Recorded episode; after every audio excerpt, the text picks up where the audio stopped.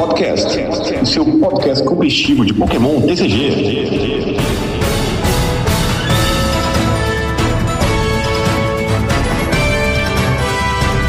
Dia, boa tarde, boa noite, boa madrugada. Seja bem-vindo a mais uma edição do Dragon News Podcast, seu podcast competitivo de Pokémon TCG. Eu sou João Alcim e estou prestes a embarcar para Curitiba. Na verdade, quando você tiver ouvido isso, eu já estou de volta de Curitiba, mas a ideia é mais ou menos essa.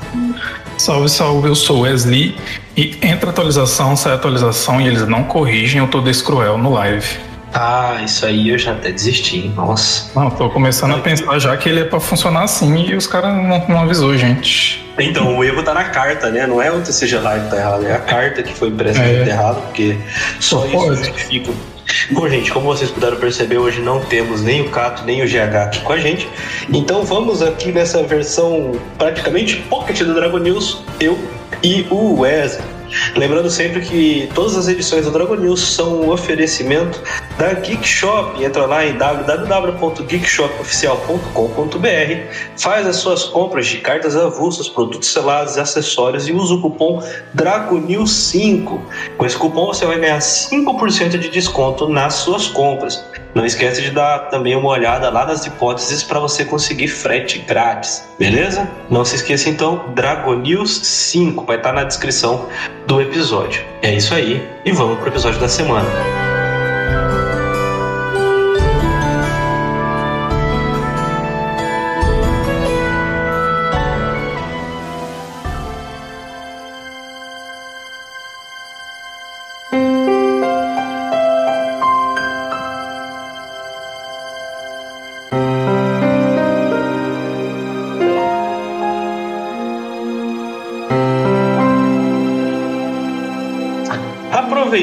Que você já falou do TCG Live, teve mais algum bug, Wesley, que você presenciou aí, que você viu desses recentes? Ah, recente teve alguns glitches, né, que estavam rolando e que eles finalmente corrigidos, aquela tela, aquela janela fantasma que toda vez que você terminava uma, uma partida, subia uma tela para você resgatar absolutamente nada. Nossa, aquela era bem, bem chato mesmo. Isso aí aparentemente corrigiram, mas aí assim eles não incluíram os filtros, né, do que eles tinham prometido que iam inserir do Cardex. Então você ainda não consegue buscar cartas por custo de recuo, por custo de ataque, por HP. Então isso aí ainda é algo chato, né, considerando que eles vão desativar o Cardex. Pois é, No- isso aí é. Na- hoje, né, na gravação, na gravação desse episódio, se eu não me engano, ele foi desativado. no- Então, Ah, acho que é, acho que é hoje a data mesmo. Fora, fora isso, de bug de carta, eu que não testei, faz tempo que eu não jogo de Gardevoir online, mas ela tava bugada antes, eu não sei se funcionou. Se voltou a funcionar, né? Que ela não tava querendo ligar a energia psíquica no Pokémon ativo. esse eu acho que corrigiram na, na versão. Corrigiram? Na atualização passada, eles corrigiram a Gardevoir. Ah, sim. crachava o É, jogo. faz hora que eu não jogo, então, então eu tava crashando o jogo. É, aparentemente corrigiram aquela a, a parte visual ali, né? Quando você montava o teu bonequinho, ele dava erro na cor e depois ficava chapado, né? É, toda Isso vez parece, eu, parece que corrigiram. eu tava treinando até com o Dantas, né? Com, participou aqui já algumas vezes. E aí ele até perguntou: se o boneco tá de cabelo branco ou é bug? Eu falei: ah, é bug. Porque realmente muda a cor do, do, do cabelo do personagem. Pois é. Bom, seguindo aqui, foram entre as notícias mesmo da semana. Saíram né, as cartas que vão compor a Raging Surf lá no Japão e saíram as secreta raras dela. Né? Na verdade, não saíram todas, estão faltando três, é, que deve sair mais em breve, mas dá pra gente já ter uma ideia do que vai ter de secreta rara em Raging Surf. Lembrando que as cartas que vão sair nesse set é, devem fazer parte da nossa Fenda Paradoxal agora em 3 de novembro. Né? Então tá saindo é, no Japão esse mês. Na verdade, esse mês não, né? Em outubro, para vir pra gente em novembro. Tá bem pertinho os lançamentos, né? Então, basicamente, a gente vai ter Illustration Hair do Snow Ranch, Mantike, Plus, Limino, Joltik, aquele Gimigu que a gente acabou comentando no episódio passado, Groudon, Minior, Yveltal, Ferrotorn, Aegislash, Cyclizar. Esse do Ferrotorn eu não esperava não. Ferrotorn é um Pokémon meio underdog, né? O pessoal acaba não comentando muito. Nunca conheci ninguém que tinha o Ferrotorn como Pokémon favorito, por exemplo. É estranho que justamente na coleção que tem o Jirachi bom lá, né? E não fizeram a arte secreta para ele, né? Então, pois é. Tem uma magnífica aqui do Yveltal, a do Aegislash que a gente acabou comentando, o Minior que você falou que queria colocar na Pokédex porque tem todas as outras cores do Minior, e não vê o Jirachi, né? Não, e é, tem potencial para ser uma carta quase staple igual é Manaphy hoje em dia, né? Pois é, pois é. Mas assim, considerando que até hoje a gente não tem uma arte diferente do Sableye nem do Cramoran, é de se esperar já também. É, o Cramoran, acho que o, o, mais diferentão dele vai ser só o, o que saiu nos Prize Packs, né? Da série 3 lá é. fora, que a gente não tem aqui ainda. No de Prize Pack saiu, parte, né? É, saiu Cramoran e Sublime nesse Prize Pack 3, né? Então é o máximo que a gente uhum. tem por enquanto. Talvez naquela coleção de, de Shine de dezembro possa ser que venha, né? É, é uma possibilidade. Vem um Cramoran Cramoran Shine com foil diferente, mais ou menos como foi naquela, naquela Shining Fates, né? Pode ser que funcione. É, para isso a gente também tem as full arts, né? Froslas X, Garchomp X, Tapu Koko X, Rupa, Goldengo e Bombirger X. Então são basicamente os grandes estrelas da coleção, né? Especialmente o Garchomp, o Goldengo e o Bombirger, né? Os demais são meme, mas esses aqui eu acho que são os que mais vão jogar. É, essa Depois... arte do, ah. do Tapu Koko também bem bonitinha, né? Essa, essa Secret Illustration Hair, Special Illustration é, Hair dele, né? É, é, ela tá mais pra baixo aqui, né? Porque a gente tem o de full art ainda de treinador Larry, Shauntal, a Rika e a Parasol Lady.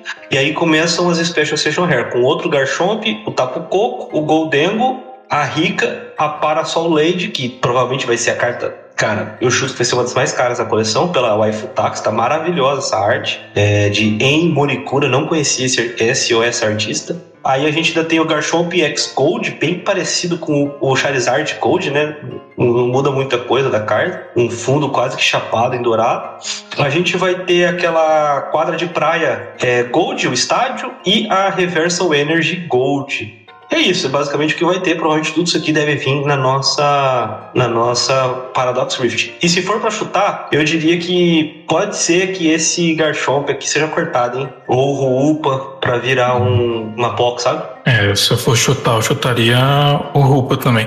Só para nível de curiosidade, essa Parasol Lady, o mesmo artista, eu acho que até meio, meio suspeito que ele fez a, a Vigor da Gardenia Full Art Fez a Aroma Lady Forte e a Caitlyn Forte. Então é bem nessa mesma pegada sempre. Nossa, só faz, só faz carta de waifu? Só. Mas se for para pegar o waifu tax mesmo, acho que a Rika vai ser a, a mais cara da, do sétimo, porque é uma carta com potencial de jogo e, e é uhum. é, uma, é uma menina, né? Então. Pode ser, pode ser. É, bom, seguindo aqui, uma outra notícia que a gente tem, na verdade não é bem uma notícia, é mais pra gente debater sobre um tópico que está ficando um pouco repetitivo, né? A gente tem falado bastante da, é, da, dos problemas que o jogo competitivo anda tendo aqui no Brasil, né? Que está ficando difícil da gente poder né, se manter na competição, como a gente falou, 390 vagas para Masters em Curitiba, 50 vagas para Júnior e Sênior, os problemas generalizados que andam acontecendo, né? Por exemplo, a organização de São Paulo, a falta de água e tudo mais que a gente falou recentemente, né? Sobre o jogo competitivo no Brasil, né? É, os prize packs, atrás das promos, os playmats de premiação, é, tudo mais. É, até sobre isso eu ia levantar um ponto, não tá nem na pauta, você me desculpa, Wesley, mas é, posso, assim, eu não vou confirmar, porque dada a atual situação, confirmar não dá para confirmar nada, né? Mas recentemente, é, em consulta a Copag, parece que os playmats da temporada 4 do, do Team Challenge estão para ser, ser entregues para as lojas. Né? É, a mensagem falava algo como final de setembro tentar fazer o envio. Eu espero de setembro desse ano, né? Mas Existe esse, essa conversa aí de que muito provavelmente quem venceu alguma qualificatória do Team Challenge na temporada 4 tá em vias de receber o seu playmatch de, de campeão. Mas o assunto, na verdade, não era nem esse, né? Acabei dizendo um pouco. É que rolou uma ligeira conversa no Twitter, na, no X agora, né? Na, na twittosfera do, do Pokémon gringo, especialmente, que sobre os pagamentos em relativos ao like de 2022, né? Vou dar um pouco de nomes aos bois aqui, mas Jasper Eriksen, né? Jogador conhecido aí do, do Limite e tudo mais, postou hoje que faz 10 meses do like e que ele ainda não conseguiu receber o seu é, pagamento relativo ao top 64 que ele fez. Que a Pokémon, a TPCI, é, não responde os tickets dele, é, dizendo provavelmente que é responsabilidade da Copag, que é, é esse o tipo de resposta que, que a gente recebe quando fala qualquer coisa, e a Copag também não responde nenhum meio de contato que ele tentou.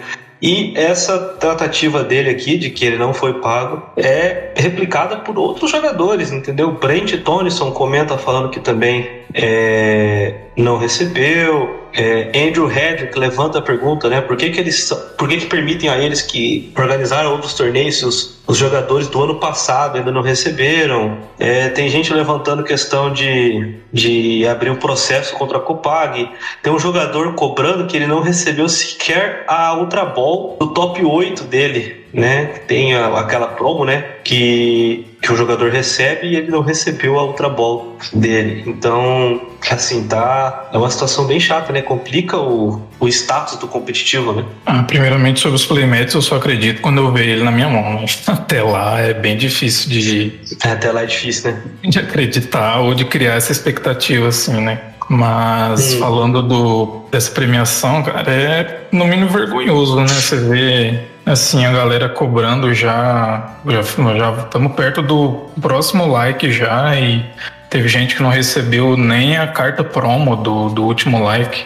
Uh, esse, esse rapaz que você comentou aí, Brent Tonison, ele falou no comentou que simplesmente desistiu do dinheiro, né? Porque não vale a pena se esquentar a cabeça porque ele só desistiu mesmo. E aí fica isso, né? Vai afetando a, afeta a credibilidade do, da organização do evento. Você, se você se, se esforça para tentar pegar uma premiação e no fim acaba não tendo, né? Você chega numa pontuação que te dá direito a alguma premiação e acaba não recebendo ela e aí você às vezes sacrificou alguma coisa do seu dia a dia, da sua vida para se empenhar para chegar lá e topar e não vai ter esse retorno, né? É bem frustrante. Pois é, é difícil, né? Não, não digo que deveria ser. Seria excelente, né? Se fosse instantâneo, né? Poxa, terminou o torneio, você já, já receber 100% de sua premiação, inclusive pagamento em dinheiro. Pelo visto, não é assim nem lá fora, mas pelo que eu pude conversar com, com outros jogadores, antes nesses eventos do, de tipo international, né? Quem fazia o pagamento era a própria TPCI via um outro aplicativo, não pelo meio que a Copag usa aqui no Brasil. Alguma coisa deve ter mudado, porque aparentemente quem está fazendo do Like 2022 é a Copag e até agora nada, né? É um pouco, eu diria, vergonhoso, sabe? A gente olhar esse tipo de, de situação que a gente está passando, né? É, sem condições, né? Pois é.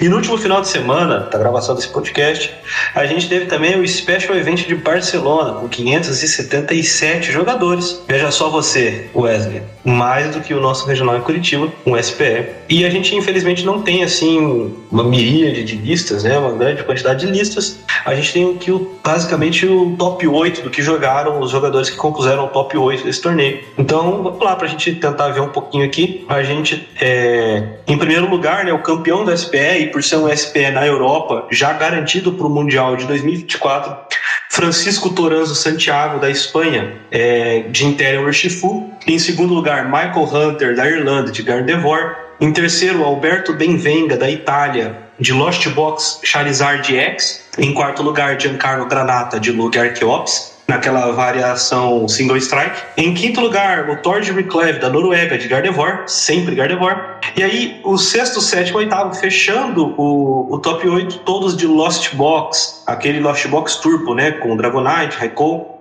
A gente teve o Miroslav Posledny, da Tchequia, Taylor Dale, da Grã-Bretanha, e Francisco Jesus Tomás Tovar, também da Espanha, fechando aí o top 8 desse, desse SP. Eu, para ser bem sincero, não pude assistir muito as partidas, estava bastante ocupado nesse final de semana. A gente teve até League Challenge aqui na, na cidade. Mas ver Intel e Food de novo no topo, hein? É umas cartas que já estão aí na, na beiradinha para rotacionar e estão provando seu valor. O que você acha? Ah, é, eu sempre que a gente fala de deck, essas coisas, eu comento desse deck, né? Ele tá aí na zona de degola realmente para rotação. Mas é muito legal e interessante ver o quanto de, de força que esse deck tem, né? Mesmo com humana, com coisas que teoricamente seriam counter do deck, né? E outra surpresa também desse top foi esse Charizard de Lost Box aqui, né? A gente vê bastante forte as variações de Charizard com Arceus, com Pidgeot. E aí veio essa, essa listinha aí de Charizard com o engine de Lost Box, bem interessante de ver, né? Então, pra ser bastante sincero para você, eu, nunca testei, mas eu sempre achei que fosse ser meio, meio meme essa questão do Charizard Lost Box, né? E tá aí para me provar o contrário, né? O cara bateu o terceiro colocado num SP de mais de 500 jogadores aqui.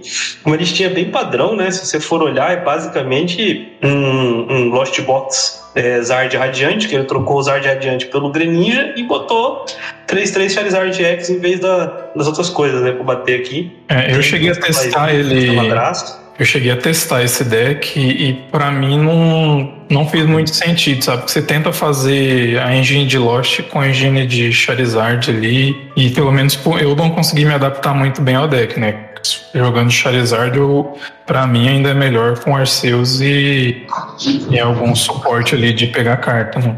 Uhum. Mas que bom que o cara conseguiu, né, fazer engrenar. Ele pode ter tido um dia bom também, né, de um pareamento pode ter favorecido ele, né. A gente não, não tem acesso aqui ao, ao que ele enfrentou, né, só no top que aparece que ele enfrentou. Na verdade, nem aparece, né? No, no top aqui só mostrou porque o limite é, está com essa essa limitação. É ele venceu o Metal Hunter, né? É. Mas é interessante de ver essas listas, esse deck relativamente novo, né? Já dando as caras aí. E aí é. no Tord, né? Sempre tentando, masterizando ao máximo e tirando a última gota de Gardevoir. Pegou o top 5.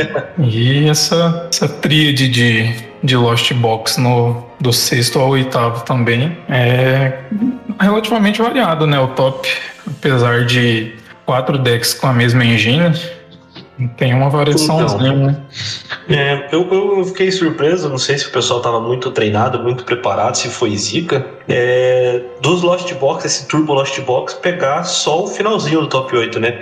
Não que seja um demérito, né? É que acabou de ganhar Pittsburgh, né? E, e ficaram basicamente na parte de baixo do, do top. Eu esperava um ali na, no top 4, talvez finalista, né? O, eu digo a versão Turbo, né? Essa que vai Que vai Dragonite. Esse, esse aqui que é o, o Lost Box, que eu, como você falou até no episódio passado, não tenho brevet para pilotar isso aqui não. Já tentei algumas vezes brincar no live e tal, e simplesmente não roda na minha mão esse, esse negócio não. É, acho que ele ficou meio abaixo também porque é uma match relativamente favorável pro Shifu, né? Você consegue ir pingando os danos, move, dá, dá Yoga Loop, snipe os danos depois de matar um consegue pegar três prêmios ali, pegando, matando um Manaf no, nos ping e depois dar um Urshifu snipando mais dois. É, é uma match bem favorável, né? Ele pode ter pego bastante e mesmo assim Sim. é um deck forte, chatinho de enfrentar, né? Chatinho, chatinho de agradar. Esse aí que, que, que me pegou. É. o, o Luke Arqueops aqui é o padrão, né? Com é, o single strike, né? Eu acho que ele não fugiu do arroz com feijão, não, e foi no, no simples, né? Não tem nada de nenhuma tech secreta, nenhuma carta fora do radar, assim, é bem, bem padrão mesmo. Ele conseguiu colocar 60 cartas ali redondinhas. O que eu, eu, eu só não gosto muito na lista é ter uma burnet só, sabe? Que às vezes você, você precisa e não, não tem, mas também ele pode ter pensado que ter mais de uma podia atrapalhar no, no late game, talvez. Mas é uma lista bem, bem interessante, assim, parece redondinha, né? Não tem, se for pensar, não tem muito o que tirar ou colocar, né? É, não tem muito não. Às vezes o, o, o arroz com feijão ele resolve, né? E pelo visto resolveu bem para ele, porque pegou, pegou o top aí do SPF. Exato. Agora, se você pegar, por exemplo, a, a, a, a lista do, do Tord aqui, cara, outra lista que tá ali no, no que tá sendo comum da, da Gardevoir, né? Se você for olhar, é mais ou menos a, a lista que ele vem jogando nos torneios recentes ali, mais ou menos o mesmo esquema. É, com o Lost Vacun tem o, o Estádio Desmoronado, Artason, né? As buscas de Pokémon. Voltou a jogar com a Trabalhadora. Acho que foi uma coisa até que o Cato falou no último episódio, como out para o próprio PF, né? Então o deck acaba tendo, se você for parar para pensar, ele tem dois estádios, o Lost Vacun, a Trabalhadora e um Palped que pode voltar a Trabalhadora. Então ele potencialmente tem cinco outs pro, Path to the Peak. E a, a quantidade de Professors Research que foi caindo, né? A gente começou vendo Gardevoir com quatro, baixou para três e o Thor tava jogando só com uma. É interessante, parece, sim, se mudou duas cartas da lista dele do Mundial para cá, foi muito, né? Achei que ele ia começar, achei que ele ia começar a usar os estádios novos, né? A sede da liga ou, ou até mesmo o de buscar ferramenta, mas só vai uma ferramenta no deck dele, né? Então ele focou mais na, no que ele já sabe que, que é bom ali e, igual você falou, né? Out para estádio ele ele cavuca, né? Com, a, com as quilhas e, e tenta encontrar caso PF acabe sendo um problema. É.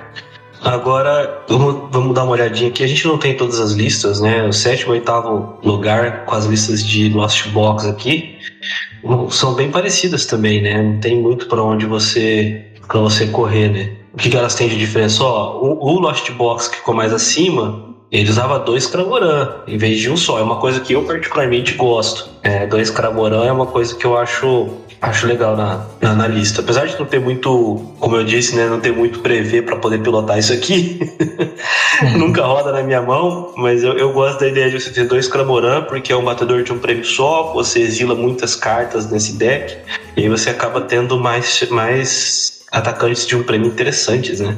É, além do Cramoran, ele também usou Raulutia, né? Que não, é diferente da outra lista, que muita gente acabou, tem acabado por optar por não usar ele, né? Mas ele dá uma, uma, uma sobrevida até mesmo na Mirror consegue descer o Raulutia e matar dois com Fei com facilidade ali já. É, tem essa é. diferença também. E o split de, de apoiadores também é, tem uma diferençazinha, né? Em um tem quatro cores, duas claras e um boss. No outro é quatro cores, um boss, uma Roxanne, um Raihan e um Arven. Então você já vê essa diferençazinha. Essa diferença, né? Sim. É, eu gosto da Clara nesse deck e gosto do Raihan também, né? O Raihan é interessante para você conseguir a questão da, da energia. Muitas vezes é é bastante, bastante bom essa, esse tipo de aceleração, né? Porque com o Raihan você consegue fazer um Greninja quase que do nada, né? Retornando uma energia do descarte e buscando, por exemplo, o Mirage Gate no baralho. Você consegue fazer um Dragonite do nada. Sim, Raihan dá um, bastante. dá um, um, tem um poder de comeback muito grande, né? Você, ali, o Sablai foi nocauteado, você dá um Raihan e, e volta pro jogo com, com tudo, né? Que você vai buscar uma carta qualquer no deck e tem esse, esse comeback. Outra coisa também é que esse, essa mesma lista que usa o Raihan vai a, a Sky Stone, né? Então, que, o, que outra lista não vai. Então ela tá tem. sumida, né? É, deu uma sumida. Eu vejo às vezes em Gardevoir para usar com, com os Asha. Então é uma carta bem interessante nesse meta atual, né? Porque ele tem potencial ali para tá, dar um dano bom, principalmente com esse Drapion, né? Que as, ainda tem, por mais que tenha dado uma caída no radar, mil ainda é um deck relevante, né? Então você conseguir pegar quatro prêmios num, matando um mil VMAX ali é, é a mina de ouro, né? Sim, é, e eu, eu gosto da, dessa ideia ainda é, no seguinte sentido. É, se eu, por exemplo, um, um grande problema do, do, Lost Box que a gente vê, até um meio que os outros baralhos usam para enfrentar, é em questão da mão, né? O Lost Box ele gasta, ele compra muita carta, ele sempre tem muito recurso, mas há um custo pesado exilar a carta, tirar do jogo, mandando para a zona perdida. Então, o uso, por exemplo, de Judge, de Iono, de cartas que de disrupt na mão do oponente, dá uma atravancada no Lost Box geralmente. E uma carta que atrapalha muito o Lost Box é a própria Roxane. Se você, por exemplo, nocauteia um, um Genesect do seu oponente ou pega dois bichinhos pequenos por exemplo, um Oricório e uma Meloeta do Mil, você pode vencer o, deck com a Sky Stone e Drapion no Mil VMAX, fugindo de uma eventual Roxane. Mesmo que o Mil geralmente hoje em dia tenha diminuído a usagem de cartas como a Roxane, é, você ter a possibilidade de conseguir trabalhar para fugir de cartas de Disrupt é interessante.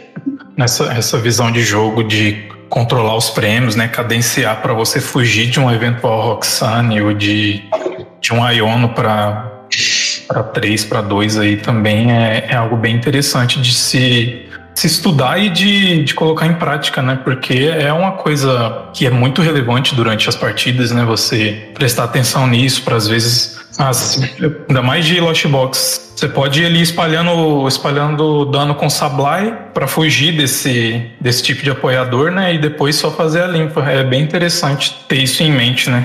Sim, sim, sim. Eu gosto, gosto bastante da ideia. Bom, e para dar sequência aqui nesse nosso episódio do, do Dragon News, aproveitar que estamos eu e o Wesley só que a gente vai falar um pouquinho sobre como que a gente se prepara, né, para competir, como que a gente que a gente vê, né? Vocês sabem que eu sempre falo aí de, de comprar os treinadores, tudo mais, mas vamos dar aí um pouquinho da de como tem sido a nossa experiência jogando esse joguinho aí nos últimos anos. Eu, particularmente, sou adepto dessa questão de comprar os treinadores. Eu prefiro comprar os treinadores no lançamento. Então, toda coleção nova, independente do treinador, independente se é meio meme, independente se eu não vejo se vai jogar, eu procuro pegar quatro cópias de cada treinador, pelo menos. E sim, isso me fez ter quatro cópias de Espadarnaldo Escudo Aberto na base do vai que.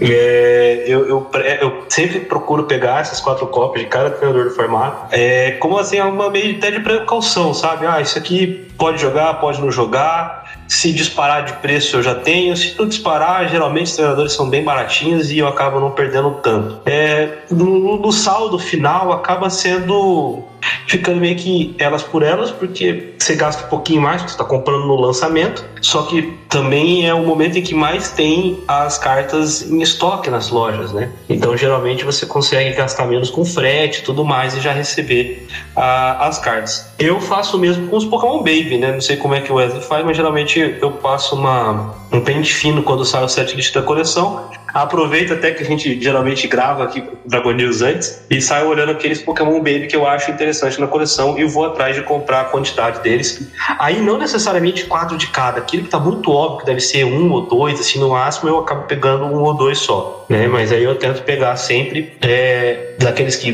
tem mais potencial, pelo menos o playset para poder me precaver de eventuais é, spikes no jogo. E aí você vai ter com essa esse combinado de compras vai ter um, uma pasta de jogo bastante completa, né? Faltando geralmente o quê? As cartas de, de Pokémon especial, né? Agora os Pokémon X, uma ou outra coisinha antiga que acabou te passando batida e, e é isso. É, geralmente é assim que eu monto a minha pasta de jogo. Aí eu, você ganha um pouquinho mais em, em mobilidade, né? É mais fácil de você conseguir montar os baralhos porque acaba sempre faltando pouca coisa para montar o próximo, né? Como é que é com você, Wesley? Ah, eu compartilho dessa mesma filosofia e eu gosto sempre de, acho que desde meados lá de Sol e Lua, um, um pouquinho assim, mais ou menos, eu tenho adquiri esse hábito também de pegar quatro, quatro treinadores de cada logo no lançamento. E isso, assim, a longo prazo é muito bom, porque evitou, por exemplo, que eu tivesse problemas com o Battle Pass quando ele deu spike, por exemplo. E isso aí já é igual você falou, né? O, o bônus acaba sendo superando o ônus, né? De, de pegar tudo lá já no lançamento, né? Então eu tenho sempre esse, esse hábito também de pegar tudo quando lança. E mesmo com os Pokémon Baby, né? É, recentemente eu precisei montar algum algum controlezinho, algum deck mais fora do radar e, e por acaso eu tinha as cartas que eu, que eu precisava para montar esse deck, né? Aquelas, aqueles Pokémon Baby, mas que geralmente ninguém dá bola, assim, né? É, então é, é interessante você fazer, acabar fazendo isso, né? Para você não ter, não ter que ficar correndo atrás, às vezes, de uma carta uma carta, um Pokémon qualquer, por exemplo, agora que tem uma galera começando a usar aquele Cobalion que bate mais que faz com que seus Pokémon básicos batam mais 30 em Pokémon Dark. Eu vi muita gente atrás dele agora e eu, eu tenho ele aqui em casa, né? Porque eu já tinha pego na época.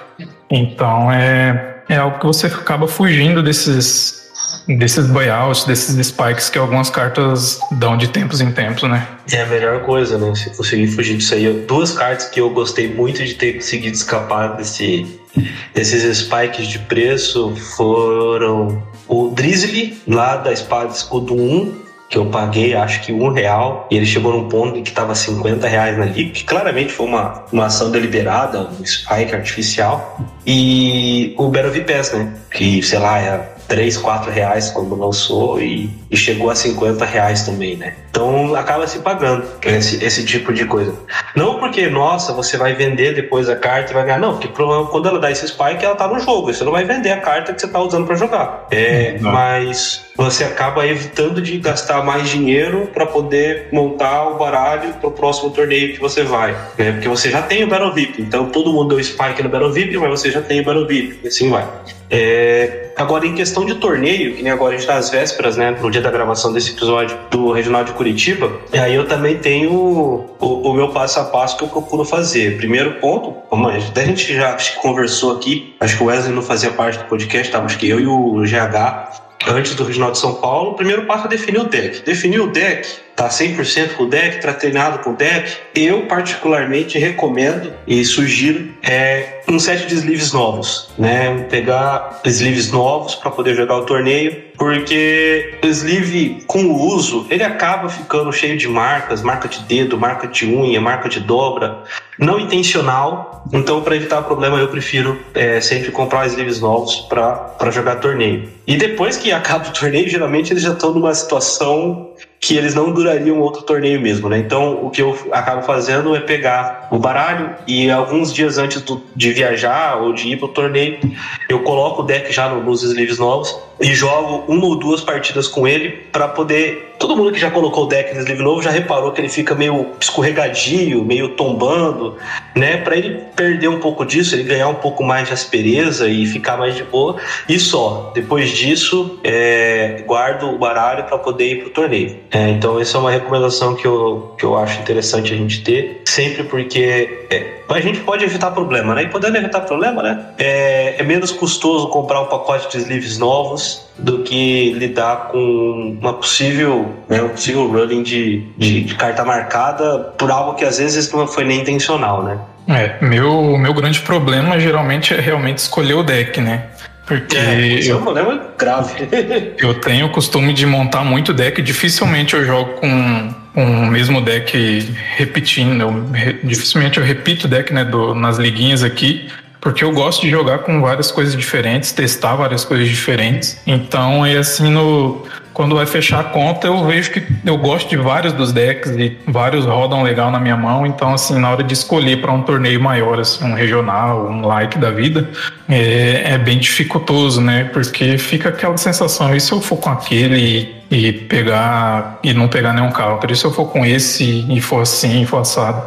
Aí acaba, às vezes, fazendo alguma escolha um pouco equivocada no fim das contas, né? Mas é ossos do ofícios, né? Você uhum. colocou suas fichas ali naquele deck, era o que tinha, foi o pareamento às vezes não, não ajuda e acontece, né? Mas a questão do sleeve eu também faço, porque para você cair contra alguém que vai, vai chiar por conta de um algum sleeve que tá com a, com a quina machucadinha, porque já jogou muito com aquele sleeve, é, é dois palitos, né? Então é melhor evitar essa dor de cabeça, né? E colocar num, um sleeve novo, às vezes, a depender das cartas que você coloca um, um double sleeve, né? Para não para não correr o risco de danificar um, um secreto aí que você está usando, um, alguma carta cara e tal, mas é, às vezes também é interessante. Até porque você jogar ali nove rodadas com o mesmo sleeve, com as mesmas cartas, tem alguns, alguns oponentes têm costume de embaralhar o seu deck quando, quando pega para cortar, né? Então é bom proteger também as cartas, né? E lembrando, né? O oponente ele tem o jeito de embaralhar, mas, poxa, o cara não vai fazer o Riffle Shuffle com o deck do alheio, né? É, então, não faça também com o deck do seu oponente, né? Faz embaralhamento normal se você resolver embaralhar, corta de boa e tá tranquilo. É, essa questão de escolher o deck é uma que me incomoda bastante porque eu tô sempre indeciso. É, eu nunca eu nunca tenho certeza de que o deck que eu escolhi é talvez a melhor opção para mim. Talvez o único torneio em que eu tinha certeza do deck que eu iria assim com semanas de antecedência foi o torneio que eu não fui, que foi o Regional de Natal. Se eu tivesse ido para o Regional de Natal, eu tinha plena certeza, mas assim, 120% de certeza que eu teria ido de Regigicas, eu sabia 60 cartas da lista, assim, basicamente pronto para poder escrever a decklist de cabeça. É, mas não deu para ir. De resto, eu acho extremamente difícil definir qual, qual é o baralho. Mas é sempre aquele negócio. Muitas vezes, jogar com o baralho que você está acostumado, que você já conhece, que você já jogou bastante, mesmo que ele não seja tão destacado no meta, tá, é mais interessante do que jogar com o novo baralho top do meta, mas com o qual você não está treinado, com o qual você não jogou bastante. Então, não é porque, vamos suportar, ah, uh, Urshifu ganhou Barcelona, é o melhor deck do meta. Não é por causa disso que necessariamente eu vou bem se eu jogar de Urshifu. A pessoa que ganhou provavelmente treinou horas e horas e dias e dias com o baralho. Então muitas vezes, se você está jogando com o baralho que tem uma partida ruim contra esse, sei lá, um, um Lost Box Charizard, é, Radiant Charizard, que, poxa, acaba perdendo bastante ali no, no Yoga Loop, com os Urshifu, etc. É, se você está muito treinado com isso, talvez você enxergue jogadas e você tenha um desempenho melhor do que com o novo deck do, do momento, né? Então isso também é um ponto, um ponto a se considerar na hora de, de tipo um torneio, né? Ah, eu concordo E digo, e digo isso sendo o cara que na semana do Regional de São Paulo mudou de deck, tá? Eu tava com um deck pronto, montado no sleeve, todas as sessões de treinamento com o deck, e na semana do Regional de São Paulo, na segunda-feira antes de ir pra São Paulo, eu toquei o baralho. Não, para São Paulo eu mudei do, no carro durante a viagem. Eu tava com uns, com algumas cartas diferentes, eu troquei e mudei de deck completamente, né? Esperando é, enfrentar algumas recomendo. matches e, e não. Sim, os dois, eu tava bem treinado com os dois e tal, mas acabou não sendo a, a, melhor, a melhor coisa que eu fiz na, durante aquele torneio, né? Que acabou não sendo proveitoso. Mas isso que você falou, eu concordo bastante, né? Não, não é porque um deck topou, não é porque o mil do, do cara lá ganhou o, Mundial que você vai pegar ele e, e sair ganhando tudo, a torta direito, né? Até porque depois que um. Ainda mais hoje em dia que a gente tem compartilhamento de informação com muito mais facilidade, né? Logo que um baralho topa, o que as pessoas vão fazer é esperar que ele apareça mais e estudar as matches contra ele, colocar decks contra aquele deck, então às vezes acaba sendo até mais difícil, né? Você só copiar um deck e, e tentar usar ele em algum torneio. Então, por isso que o ideal sempre é você pegar o que você se sinta confortável jogando, que você tenha plena convicção do sequenciamento dele, que você saiba o que fazer em, nas mais variadas situações, você tenha um, um plano B para as mais diversas situações e, e foca nele, né? Exatamente. Você conhece melhor o baralho, né? Isso que eu sempre falo. É, se você conhece o baralho joga junto com ele, você, você enxerga caminhos que naturalmente não são tão óbvios. E você acaba tendo. Como é que eu posso dizer, cara? Talvez um- um instinto ajude nessa hora. Muitas vezes a jogada acontece de forma automática, porque você já se viu naquela situação N vezes e fez a jogada de certa maneira e ela deu certo e ela acaba dando certo novamente, sabe? É, é quase que automático. Quando você já conhece o baralho, joga muito tempo com ele, eu acho bem da hora isso. Então, treina e, e foca no teu baralho. Não adianta pular de baralho em baralho, não dá certo, né? Porque afinal, apesar de Pokémon TCG ter o fator sorte, né, ele influencia um, um pouco, né? Você pode abrir com uma mão brincada, por exemplo. Acontece, você pode abrir. Apesar de ter esse fator sorte, o, desempenho ele acaba saindo de uma conjuntura ali, baralho e jogador. Não adianta ter o melhor baralho do mundo, você não tá treinado. Também não adianta você estar tá super treinado e estar tá com um baralho muito ruim. Tem que ser uma coisa que vai as duas coisas andando juntas, sabe? Então, é, é, essa é a parte fascinante do jogo, na minha opinião, né? Não adianta chegar lá, ah, poxa, vou jogar com o deck do campeão mundial, eu vou ganhar de todo mundo. Não, não vai. Porque ele foi campeão mundial por algum motivo. É, tem que achar um meio termo realmente, né? Entre Treinar direito e ter um deck consistente, né? E para além de você conhecer o seu deck, é muito importante você conhecer os decks do momento, né? Os decks que você pode enfrentar, porque não adianta você saber o que você vai fazer no seu deck se você não sabe enfrentar certas coisas, né? Se você Exato. não sabe, você não sabe enfrentar um Greninja, você não vai saber a hora, a hora ali de como real descer um Manaf de, de forma, forma correta. E mesma coisa, se você acha que um deck tem Greninja e acaba não tendo, você desce o, o Manaf só porque sim, só porque você tem espaço no banco, não é assim, né? Você tem que saber o que fazer com o seu deck e como enfrentar certos decks, né? É, é um estudo, assim, que tem os dois lados, né? Isso, é, concordo, concordo. É, conhecer o meta também é interessante. É, eu, eu lembro, vou dar, vou dar, um exemplo de, de, de que isso aconteceu. É, eu estava jogando com o baralho no, evento Premiere e o meu oponente, eu não sabia do que ele estava. E é um rapaz que geralmente bola baralhos novos na cabeça dele. E aí, na hora que a gente abriu os Pokémon iniciais, assim, os ativos, né, do começo do jogo, eu entrei em choque. Eu nunca tinha enfrentado o, o deck que ele estava que eu tava usando. E eu falei, gente, eu não sei nem o que, que isso aqui faz porque era um deck completamente fora do radar. Principalmente o seu oponente abre lá um Confei, poxa, você sabe que deve ser alguma variante Lost Box. Pode ser Lost Box Charizard Radiante, Turbo Lost Box, Lost Box Giratina, o Lost Box com Charizard X. Você tem né, uma, uma ideia do que o baralho faz. Se o oponente abre com Genesect, você já tem uma ideia do que, que o baralho faz. E aí ele abriu com, acho que uma Jigglypuff. Hum. Eu fiquei tipo, o que diabos isso faz? E aí, o, o, primeiro game foi eu tentando entender né, o, que ele, o que ele fazia. E aí eu pensei, ah tá, agora eu entendi. Quando eu comecei a ver mais ou menos algumas outras cartas que foram aparecendo no baralho dele, e no fim das contas, eu acho assim, que eu consegui arrancar um empate, mesmo tendo que gastar o primeiro turno para poder descobrir o que ele o que ele fazia. Então isso também é importante. Nem sempre você vai cair contra um baralho super né, do meta. Então, jogar com calma, entender o que o oponente faz, apesar da gente brincar que se você pegar a carta do oponente para ler você perdeu, é, é interessante você ler e saber tudo que ela faz para você conseguir planejar os seus turnos, né? E, pensar no que fazer mais adiante, especialmente contra aqueles decks que você não conhece tanto, né? Também não é porque ele não é tão conhecido que, que não é forte, né? Veja bem. O Megaldino era completamente fora do radar e foi campeão mundial. É, até para você ter certeza que seu oponente não tá inventando nenhum efeito da carta e tá passando a perna, né? É, é bom você saber. É bom você saber o que a carta faz, né? Ah, vou fazer isso aqui. Por quê? Não, por causa dessa carta aqui. Não, pera lá, amigo, não faz isso não. É, vai. É, então... Tem que ficar esperto. Tem que ficar esperto.